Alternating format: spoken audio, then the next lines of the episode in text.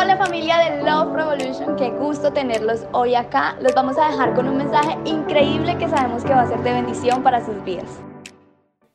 Qué privilegio estar acá, más cuando el pastor hace un preámbulo tan largo, ¿no? Estaba sudando allá. Bueno, si escuchan llorar a alguien, allá es mi hijo, que si se pone a hablar mucho, pues ya lo podemos sacar para que me deje predicar. Bueno, rápidamente vamos a, a compartir de este privilegio que nos regala Dios. Y como es el mes de la Biblia, hoy vamos a leer mucha Biblia. ¿Quiénes leen la Biblia en la casa? A ver, levanten la mano. ¿Y los demás? En el trabajo la leen. Bien. Así que voy a leer rápidamente unos textos bíblicos y vamos a comenzar. Filipenses 4:19 dice así, mi Dios pues suplirá todo lo que os falta conforme a sus riquezas en gloria en Cristo Jesús. Juan 6:35 dice, Jesús les dijo, yo soy el pan de vida, el que viene a mí nunca tendrá hambre y el que en mí cree no tendrá sed jamás. Juan 6:68 dice, le respondió Simón Pedro, Señor, ¿a quién iremos?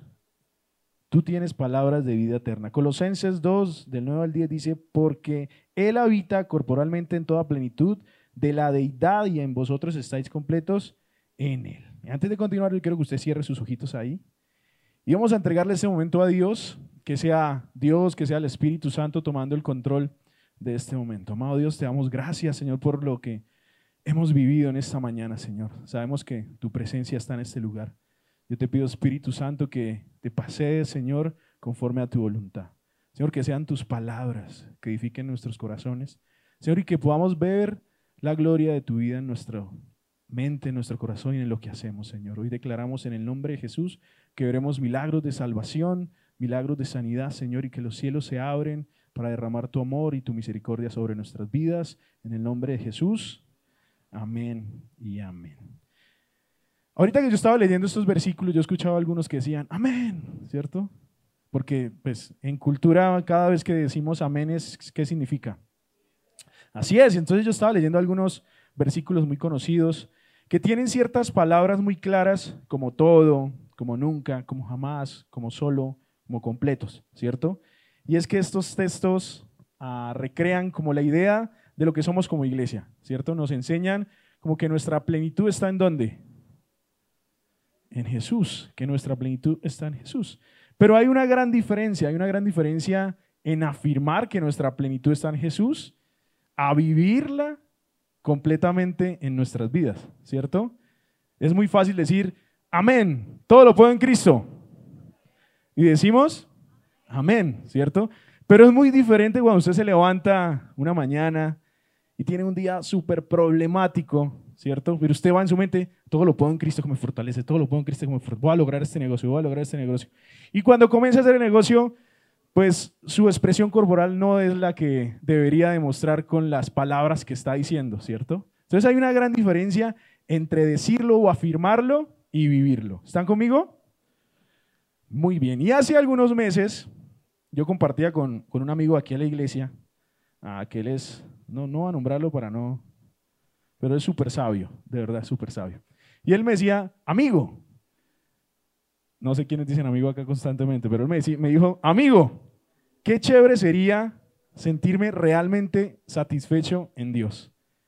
Qué chévere sería sentirme realmente lleno en Dios. No sé cuántos de aquí les ha pasado eso. Creo que me pasa personalmente. Llevo veintipico años en el Evangelio, y en largo camino que llevo, no soy muy viejo, pero he escuchado mucha palabra, eh, he orado mucho, pero a veces no me siento pleno en Dios. A veces esas palabras que yo digo, que hablo, que leo, pues no las vivo, ¿sí? Por motivos, por circunstancias, por lo que me rodea, quizás por las crisis, pero se me ha hecho muy difícil de verdad decir, la plenitud la encuentro en Cristo Jesús, ¿cierto? Porque todo lo podemos decir acá. La plenitud la encuentro en Cristo Jesús, amén. ¿Cuántos creen que la plenitud está en Cristo Jesús? Creo que todos lo creemos, pero ¿cuántos lo vivimos? Upa. Es muy diferente decirlo, ¿verdad? Es muy diferente decir que tú lo llenas todo, porque Él lo llena todo. Pero lamentablemente nosotros no lo vivimos así. Y a veces vamos y nos alimentamos en lugares que no debemos alimentarnos buscando esa plenitud. A veces vamos a mesas y nos alimentamos de cosas que no son nuestra plenitud. Y ese sentimiento a veces que tenemos de vacío, de un poquito, hace que nuestra fe sea un poquito modificada, ¿sí? Porque no creemos totalmente en lo que está diciendo la palabra. Y no quiero que me malinterpreten, porque una cosa es decirlo, pero otra cosa es vivirlo. Yo puedo levantarme y, leer y leer y leer y declararlo en mi vida y, y decir la palabra declaro, ¿cierto? Declaro en mi vida que hoy será un día de victoria. Pero ¿lo vivimos? ¿Vivimos ese día de victoria? Sabemos que nuestra plenitud está en Cristo Jesús, pero le damos el poder y la potestad a Jesús para darnos la victoria o queremos tener un poquito de control. Y hay un versículo o un texto que me encanta y que quiero leer antes esta frase para que podamos entenderlo.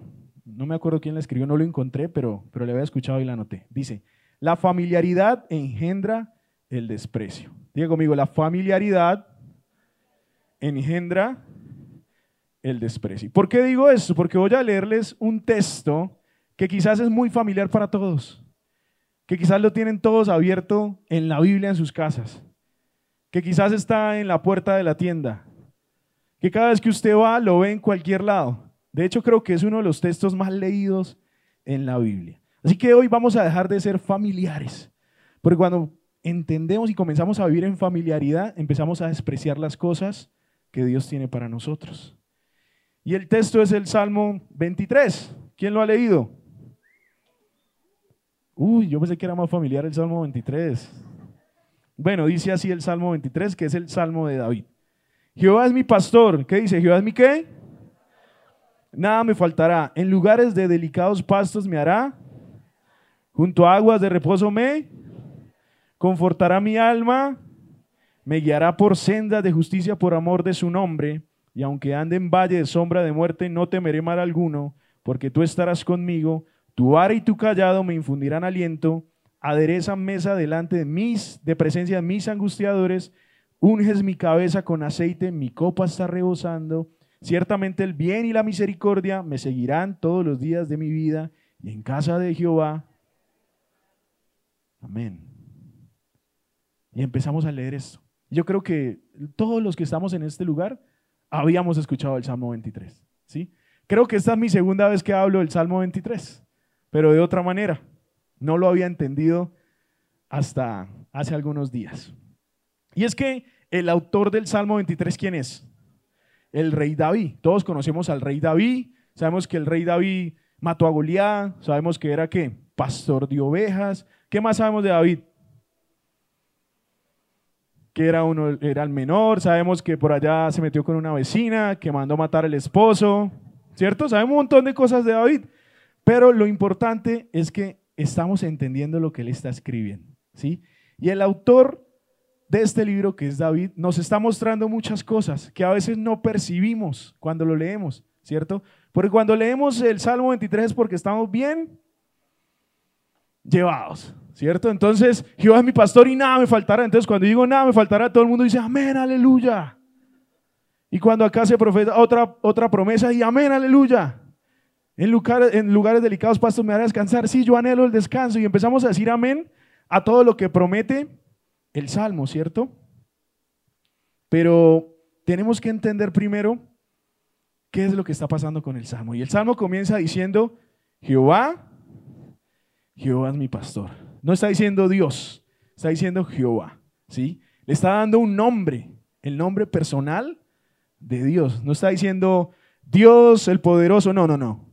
David está yendo directamente al nombre personal de Jehová. Y esto nos muestra un tipo de relación que David quiere tener con su Señor, con su pastor, ¿cierto? Entonces David nos enseña que desde el principio él conocía a quién? A Jehová. No era simplemente el Dios, porque dioses habían muchos, ¿cierto? Pero nuestro Dios tiene un nombre. ¿Y cuál es su nombre? Jehová de los ejércitos, ¿cierto? Y se había mostrado anteriormente como Jehová. Y David va a él directamente con una relación especial, con una relación personal. y lo nombra, lo nombra por su nombre. Y después dice, es mi qué? Es mi pastor. No dice es mi salvador, no dice es mi ayuda, no. Dice es mi qué? Es mi pastor. Entonces David está reconociendo que esa relación que él tiene con su Dios, él lo está poniendo como un ejemplo y hace una metáfora, que creo que nosotros hacemos metáforas, ¿cierto? Y él hace una metáfora y lo nombra como qué? Como un pastor. Y es que pastor lo encontramos en la Biblia, en el Antiguo Testamento en varias ocasiones. Pero David había identificado que él era su pastor, ¿sí? Y es que para poder tener plenitud, que es lo que quiero que hablemos porque este mensaje se llama insatisfechos, ¿ya lo había dicho? Bueno, se llama insatisfechos. ¿Cuántos de aquí están insatisfechos? Seamos sinceros, ¿cuántos de aquí estamos insatisfechos con algunas cosas? Amén. Y antes de, de eso, él tenía que reconocer y saber no lo que quería, sino a quién se lo estaba pidiendo, con quién estaba hablando, a quién se estaba refiriendo. Y lo refirió a él como un pastor. Jehová es mi pastor. Y en la antigüedad los pastores eran nombrados porque lideraban los rebaños, ¿sí? Pero eran escogidos también y llamados pastores porque lideraban el pueblo, ¿cierto? Pero había un pastor que él ya sabía. Y era nuestro buen pastor. ¿Y quién es nuestro buen pastor? Jesús. Jesús es nuestro buen pastor. Y David se estaba refiriendo a él porque conocía la posición que tenía Dios en su vida. Y era la posición de pastor. Y es que es muy diferente decir Dios a decir pastor. Porque el pastor es el que guía las ovejas. El pastor es el que le dice por dónde ir. El pastor es el que la lleva a comer. El pastor es el que está cuidándolas constantemente. Entonces David nos está mostrando el carácter de Dios en esa época y en este momento. Pero nos está mostrando cómo era su relación con Él. Y sabemos que los pastores son humildes, ¿cierto? No estoy hablando de los pastores de iglesia, ¿no? Porque vi un silencio ahí aterrador. Estoy hablando de, del hecho de ser pastor de oveja. El pastor tiene que tener paciencia, ¿sí? Digamos, no es lo mismo, pero yo tengo un niño de 13 meses y ya camina. Y he aprendido a tener paciencia con él.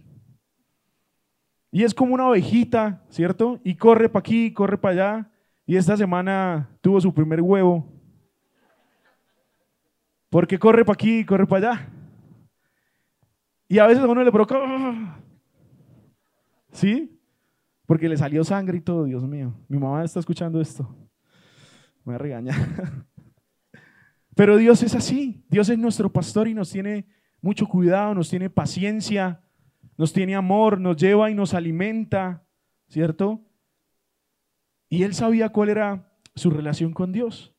Pero si Dios era su pastor, David qué era?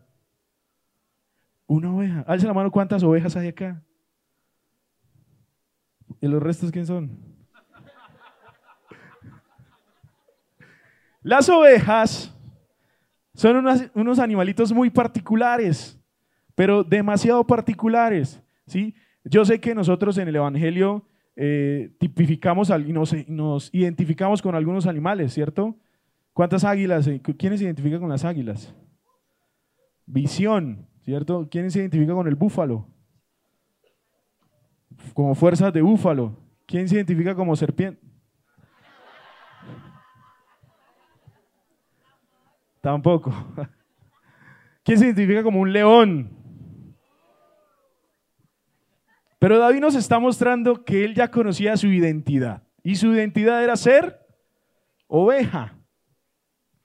Sabemos que las ovejas son loquitas, pero antes de hablar de las ovejas, yo quiero que vean esta, vean, no, les voy a contar esta noticia. Resulta y pasa que en Turquía hubo un suicidio colectivo de muchas ovejas, ¿sí? Dice que 450 ovejas murieron porque saltaron de un abismo. 1500 saltaron, pero 450 ovejas murieron. Les voy a leer la noticia para que me pongan atención. Dice, un grupo de pastores turcos que cuidaban sus rebaños vieron sorprendidos el momento en que una de las ovejas tomó carrera, Emilio, Dios, y se lanzó por un precipicio.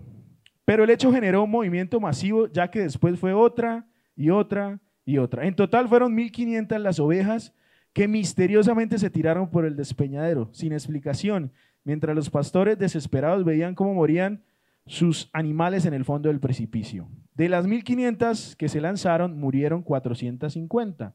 Y el fenómeno encuentra explicación en que las primeras murieron, pero su abundante lana formó un colchón que actuó como amortiguador en las caídas de las últimas.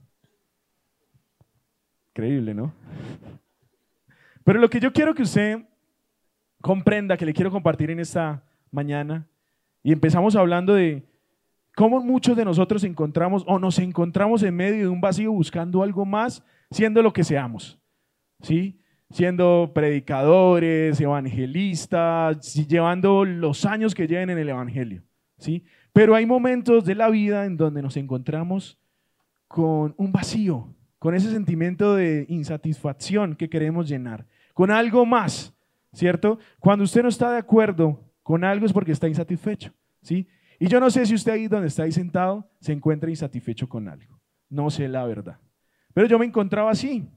Y Dios me habló durante semanas y semanas y semanas y después el pastor me dijo que predicar y, y entendí. Pero entendemos que David entendía su posición delante de Dios. Primero sabía con quién estaba hablando. Estaba hablando con su pastor. Pero para poder seguir hablando del salmo que él está diciendo, ¿cierto? Porque él comienza diciendo, Jehová es mi, Jehová es mi pastor. Y todos sabemos lo que sigue, pero para poder decirlo él con seguridad, Jehová es mi pastor. Y nada o sea que tienes que entender que Dios es tu pastor. Tienes que entender que Jehová es tu pastor y que tu posición es de oveja, no de cabrita, ni oveja saltarina, ni de caballo. Y así tú quieras ser como un león, tienes que aprender a ser como una oveja, para que nada te falte. Si quieres decir con fuerza, nada me faltará, tienes que comprender que Jehová es tu pastor. Para que no simplemente sean palabras que salen de nuestra boca o que leemos de un libro y lo porque lo gritemos o porque nos levantemos acá la voz, pensemos que nada nos faltará porque alcemos nuestra voz, estamos confundidos. Nada nos faltará cuando comprendamos que Jehová es nuestro pastor. Nada nos faltará cuando comprendamos que somos ovejas y que como ovejas necesitamos cuidado, necesitamos guía. ¿Quiénes están aquí conmigo? ¿No se han ido? Ah, Dios. Juan 10, 14, 15 dice así. Yo soy el buen pastor y conozco mis ovejas. Y las mías me conocen Así como el Padre me conoce y yo conozco al Padre y pongo mi vida por las ovejas. Sí o sí, Jehová es tu pastor. No es simplemente algo de tendencia. Es que Él es nuestro pastor. Y el Salmo sigue hablando cosas hermosas. Pero no podemos avanzar en el Salmo si no entendemos la posición de Dios en nuestras vidas. Y a veces la posición de, de Dios en nuestras vidas nos incomoda muchísimo. Porque el pastor tiene que corregir a las ovejas. Amén. Diga amén a eso, diga amén. Hay una anécdota de un pastor que leí que dice que él le tuvo que quebrar una piernecita a una oveja. ¿Sí sabían? ¿Sí la han escuchado? Bueno, dice la anécdota que él le quebró la pierna a una oveja porque la oveja estaba que saltaba y que saltaba y que saltaba. Y él tuvo que quebrarle la pierna a la oveja para que no se le fuera. Y yo no voy a decirles que Dios les va a quebrar las piernas. Pero hay cosas, hay sueños, hay deseos, hay cosas con las cuales estamos luchando, hay cosas que sabemos que tenemos que entregarle a Dios, que tienen que ser quebrados. Y esto me incomoda tanto a mí, porque sé que tengo que entregar muchas cosas, pero es que yo entiendo que si Jehová es mi pastor, nada me faltará. Ahora, dice Juan que Él pone su vida por nosotros. Aparte de que nos cuida, mire cómo es Jesús, aparte de que nos cuida, da su vida por nosotros, se hace oveja para tener toda la autoridad. Yo sé que Él tiene toda la autoridad, pero lo que usted está pasando en esta mañana, lo que usted vivió ayer, sus luchas, lo que usted lucha con salud mental, sus emociones, su ansiedad, Jesús lo sintió. Dice que Él se convierte en oveja y dio su vida por nosotros. Queremos ser llenos de Dios, queremos estar plenos en Él. No podemos hacerlo sin comprender que Él es nuestro pastor. Pero también debemos entender, como dice Isaías 53, que Él se convirtió en oveja por nosotros. Dice, angustiado Él y afligido, no abrió su boca, como cordero fue llevado a dónde? Y como oveja delante de sus Solo aceptando que somos ovejas y que el Señor es nuestro pastor, de verdad podemos decir con toda la seguridad que nada nos faltará. Hay una frase de Dallas Willard que dice de la siguiente manera, el secreto para vivir una vida sin carencias está arraigado en nuestro conocimiento de Dios. Cuando ese conocimiento no está en nuestra mente, todo se qué?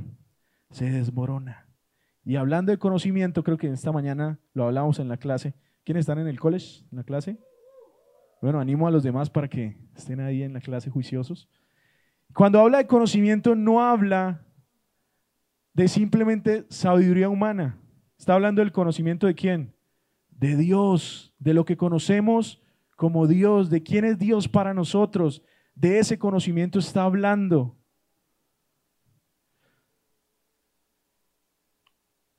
Y lo chévere es que David entendió eso.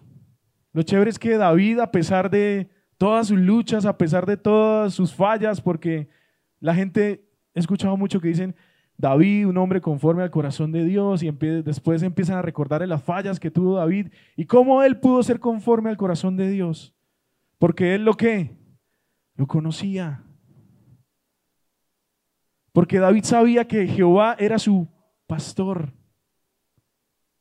Y yo sé que para muchos dirán, esto yo ya lo había escuchado. Yo también lo había escuchado muchas veces, pero nunca lo había entendido. Y no sé por qué Dios me reitera en que debemos aprender a ser ovejas. Debemos dejar guiarnos. ¿Cuántos no hacen parte de una tribu en esta mañana? Tribus. Y los que no los invito. Dan palabra muy chévere, dan comida especial también.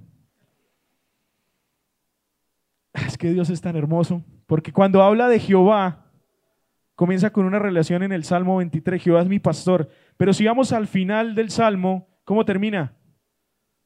¿Y en la casa de quién? De Jehová. Él es nuestro principio y nuestro final.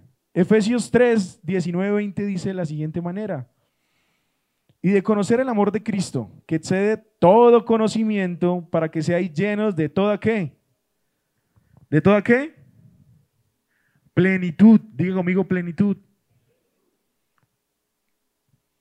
Y aquel que es poderoso para hacer todas las cosas con, mucho más abundantemente de lo que pedimos o entendemos, según el poder que actúa en nosotros.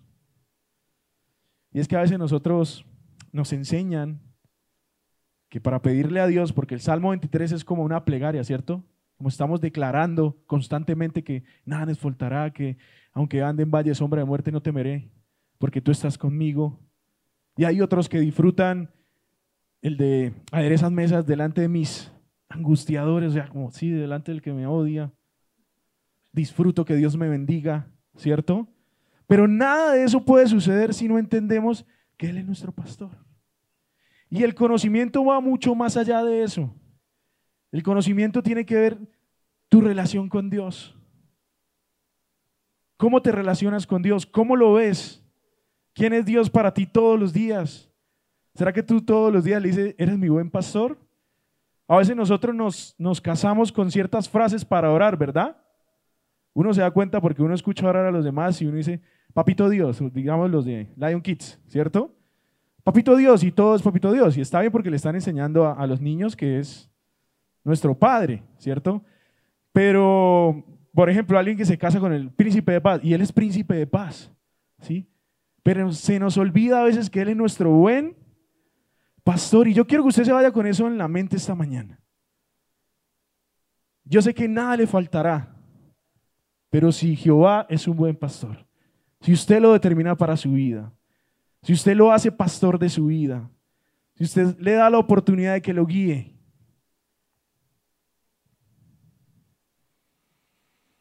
y a veces cuando oramos, yo trato de no molestar a Dios, ¿cierto? Como a mí me enseñaron muchas veces que buscar primero el reino de Dios y su justicia, el resto vendrá. Y eso está en mi mente tan marcado que a veces cuando yo me acerco a orar, Dios, Dios mío, y con miles de problemas, yo sé que Dios conoce mi corazón, ¿sí? Conoce el corazón de todos, pero tengo acá miles de problemas. Señor, yo te quiero dar gracias por el día, yo te pido que sea un día de victoria, Señor, honro tu presencia, quiero amarte más. Y tengo un montón de cosas por pedirle, pero por esa palabra que está en mi vida, en mi mente, digo, no, yo, eso vendrá por añadidura, ¿sí? Pero Dios me está invitando a mí lo está invitando a usted en esta mañana a que le pida, a que le pidamos. Yo esta mañana ponía el ejemplo, todos nosotros somos hijos de Dios. Yo cuando visito a mis papás, ¿cuántos de acá visitan la casa de sus papás constantemente? Por favor, levante la mano. Bien. Todos los días. Bueno, ¿quiénes viven con sus papás?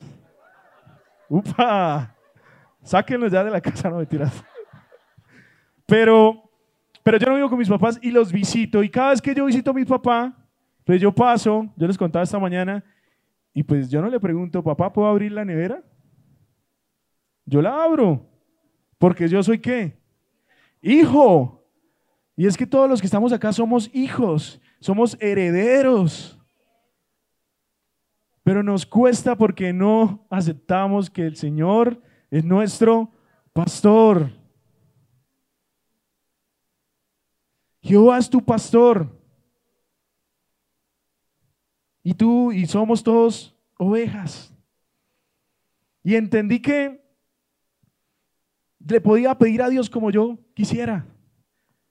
Y entendí que prefiero equivocarme en una petición que equivocarme con Dios. Prefiero equivocarme pidiéndole algo y que, Él me diga no. A desmeritar el poder que Dios tiene en mi vida.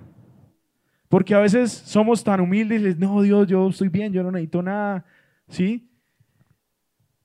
Y disfrazamos esa humildad como en una especie de orgullo y minimizamos el poder que Dios tiene. Yo, Carlos Niño, prefiero equivocarse orando cosas que no son que equivocarme buscando a Jehová, que es mi pastor, que todo lo puede. Yo prefiero que Él me diga no a yo estar buscando lo que necesito en otro lado. Yo prefiero decirle, Dios mío, yo necesito bendición financiera. Y Él me diga lo que quiere decirme. Pero yo prefiero buscarlo a Él y que Él me corrija, a yo buscar esa bendición en otro lado. Porque entiendo que Él es mi pastor. Y si Él es mi pastor, y lo digo con seguridad,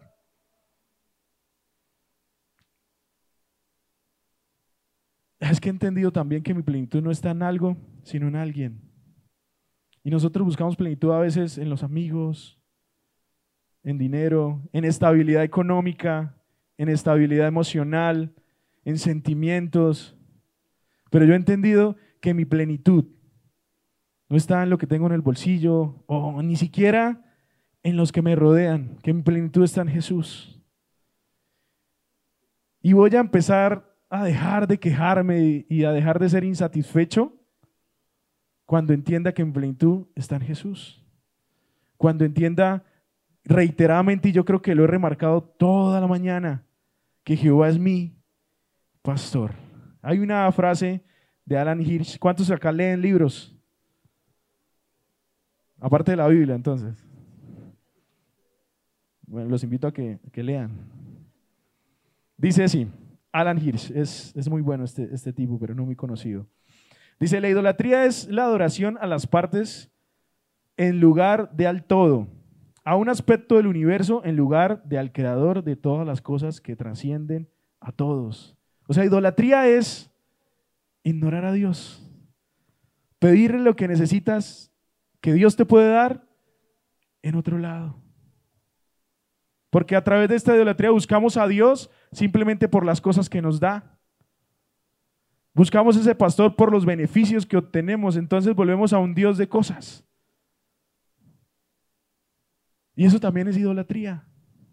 Porque adoramos no a Dios, sino lo que Él nos está dando, lo que Él nos está supliendo. Y entonces cuando Dios diga no, ahí es donde tenemos el vacío en nuestra vida. Porque no lo estamos buscando a Él, estamos buscando es sus beneficios. Yo no sé si soy el único que vivo así, pero este mensaje sé que le va a llegar a alguien más. Y para ir cerrando, para poder tener una mejor relación con Dios como nuestro pastor, yo quiero que usted se pregunte en qué parte de su vida, en qué área de su vida necesita que Dios sea su pastor.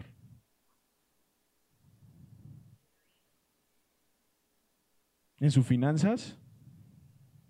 ¿En sus sentimientos?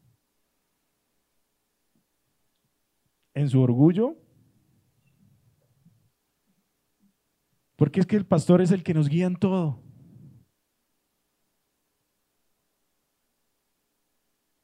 ¿En qué área de su vida necesita que Él sea su pastor?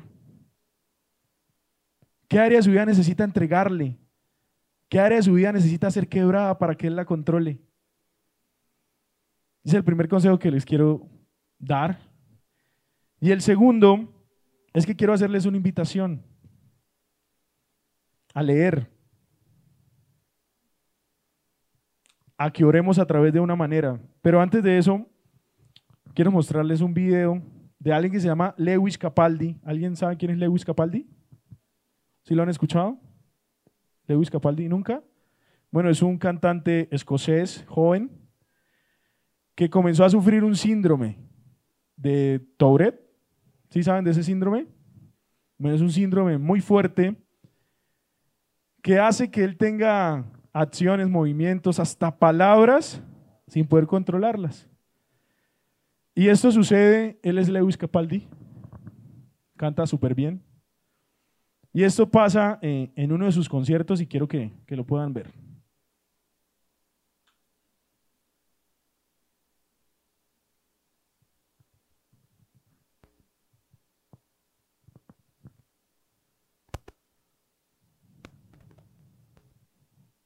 Y escuchar también.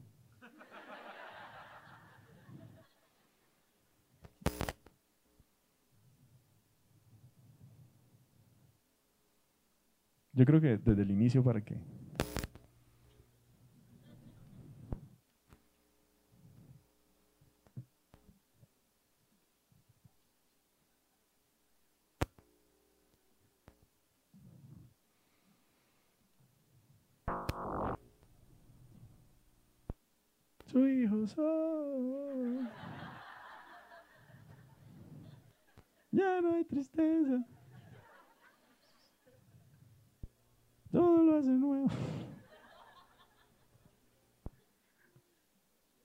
si quieren, tranquilos, tranquilos, no importa. Paren ahí el video, no pasa nada. Yo les cuento lo que sucedió. Bueno, está, si quieren, déjenlo rodar, pero déjenme la luz encendida. Lewis Capaldi estaba en un concierto, en un festival, Ah, y él ya, ahí en esa época ya llevaba un año de haber descubierto que estaba padeciendo este síndrome. Y en ese momento él empieza a tener un episodio, una crisis de, del síndrome que tiene y que lo hace toser, que no lo deja cantar, que lo hace tener movimientos incontrolables. Y la gente se da cuenta de lo que está sucediendo él intenta cantar, pero sigue tosiendo, él intenta cantar, se va para un lado, eh, tose mucho y la gente empieza a cantar su canción. Y él se queda simplemente callado y la gente lo que hace es apoyarlo eh, en este episodio que él está sufriendo. Y empieza a cantar por él. Empieza a hacer la voz de Lewis Capaldi. ¿Hubiese sido chévere donde escucháramos? Porque sería un final feliz. Pero bueno, no importa. Y yo quería recomendarles que cuando nosotros en medio de tanta crueldad de nuestro entorno, de tanto dolor en nuestras vidas, de tantos problemas, hay circunstancias y hay oportunidades donde nos quedamos sin nada que decir. Y yo quiero recomendarles que comencemos a orar con el libro de los salmos. Eso que estaban haciendo todos ellos, cantar por él, eso puede ser como un símbolo de que hace o lo que hace el libro de los salmos en nuestras vidas. ¿Cuántos de aquí han leído los salmos? A veces cuando yo no tengo nada que decir, a veces cuando ya se me acaban las palabras, que le he dicho todo a Dios y no encuentro nada más que decir, los salmos hablan por mí. Vemos muchos salmos del libro de David, donde él expresa cómo se siente, donde él pide ayuda por los enemigos que lo persiguen, donde él expresa que, que está sediento de su presencia, y es lo que quería recomendarles, que comenzáramos a orar.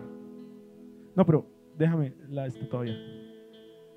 Que comenzáramos a orar con los salmos. Y ahí antes de cantar, yo quiero que escuchen estos salmos y cierren sus ojitos.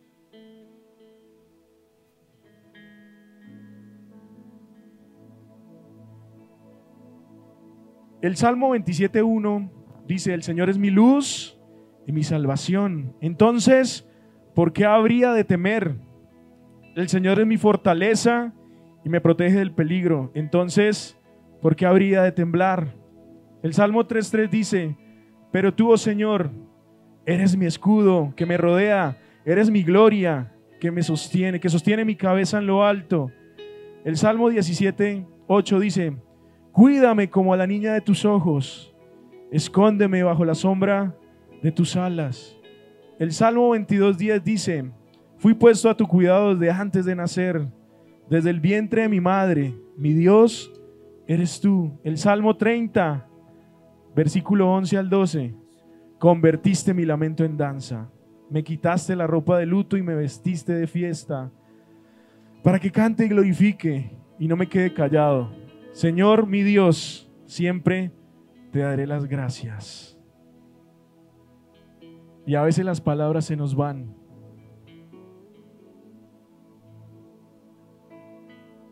Y alguien grita por nosotros.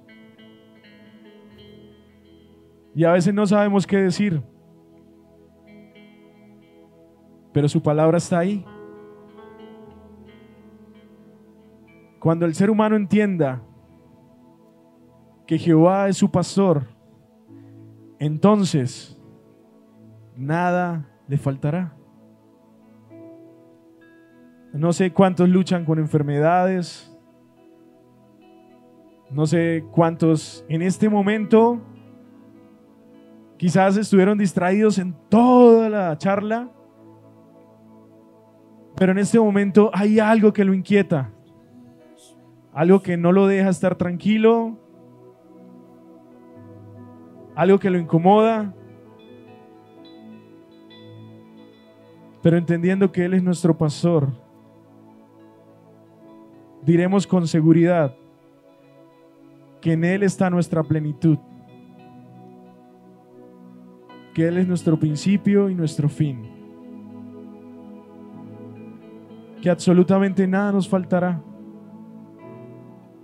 Solo entendiendo que Él es nuestro pastor, solo aceptando mi posición como oveja, Señor, yo te doy gracias. Gracias por este momento. Gracias por esta mañana. Señor, cuando no tengo nada que decir, está tu palabra en mi vida. Cuando el cansancio no me deja hablar, cuando la circunstancia me rodea y me ahoga, está tu palabra.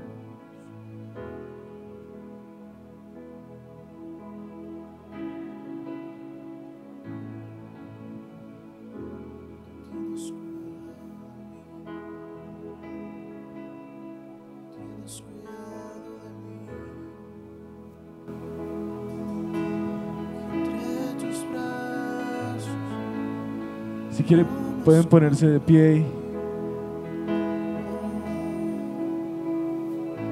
Y declarar estas palabras. Tú eres mi luz y mi salvación. No temeré. No temeré las malas noticias. Tú eres quien cuida de nosotros.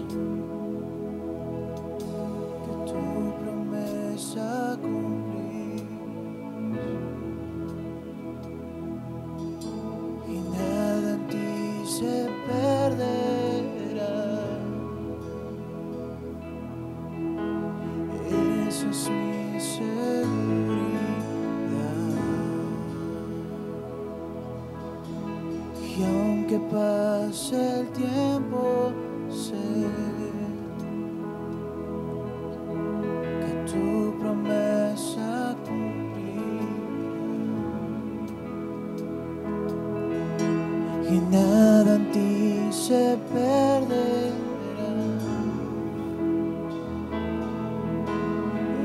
Esa es mi seguridad.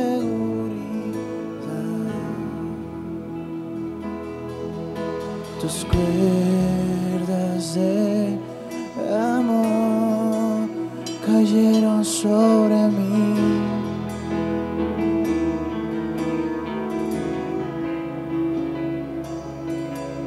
las cuerdas del jamón cayeron sobre mí.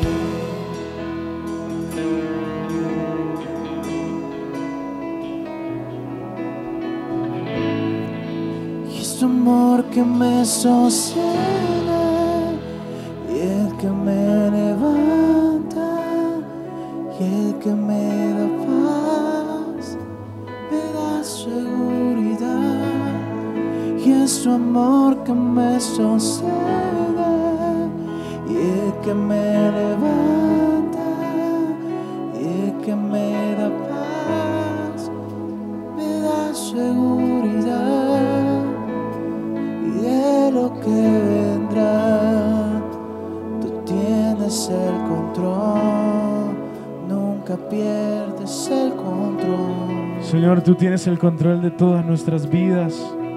Tú conoces nuestras vidas.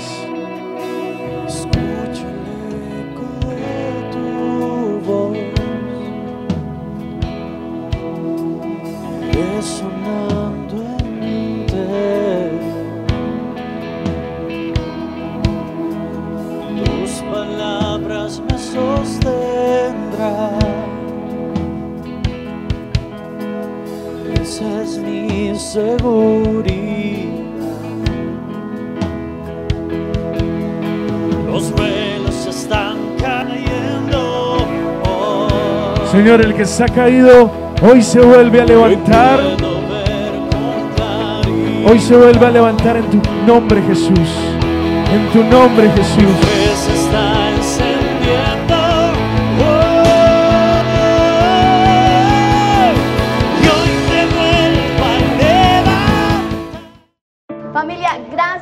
hasta el final del mensaje.